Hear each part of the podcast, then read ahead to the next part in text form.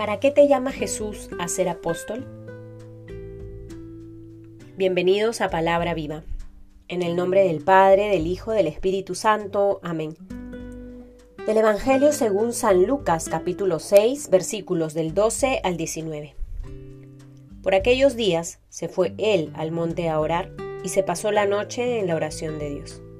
Cuando se hizo de día, llamó a sus discípulos y eligió doce de entre ellos a los que llamó también apóstoles, a Simón, a quien puso el nombre de Pedro, y a su hermano Andrés, a Santiago y Juan, a Felipe y Bartolomé, a Mateo y Tomás, a Santiago de Alfeo y Simón, llamado Celota, a Judas de Santiago y a Judas Iscariote, que fue el traidor.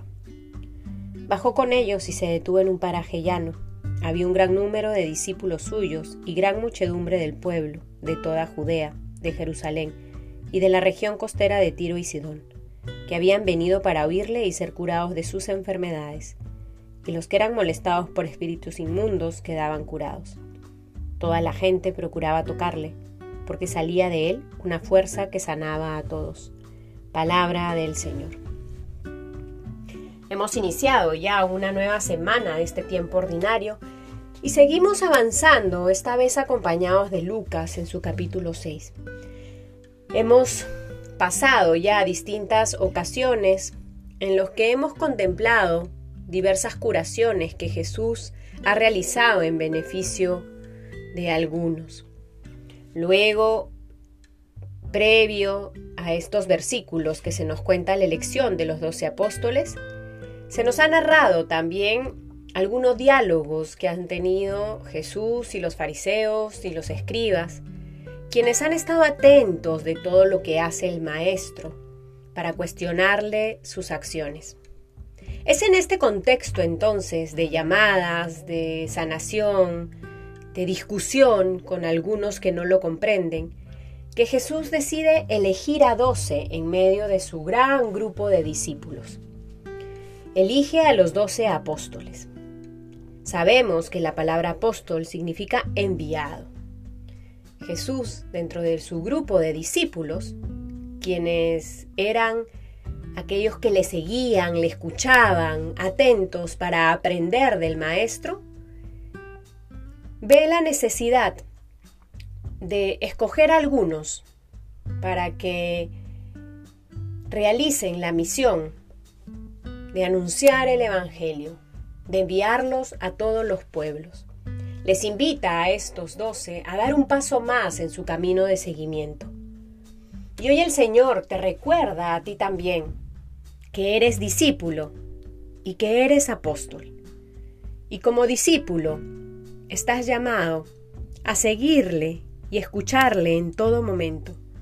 Estás llamado a aprender en todo momento del Maestro, a buscar imitar sus actitudes, buscar tener sus mismos sentimientos, para que tus acciones sean también las del Maestro. Eres apóstol porque estás enviado a predicar el Evangelio y la buena nueva a todas las personas. Jesús probablemente se vio sobrepasado de la misión. Gran muchedumbre lo buscaba, dicen los versículos que leíamos, de todo el pueblo, de Judea, de Jerusalén, de la región costera. Habían ido en busca de Jesús para escucharle y para ser curados.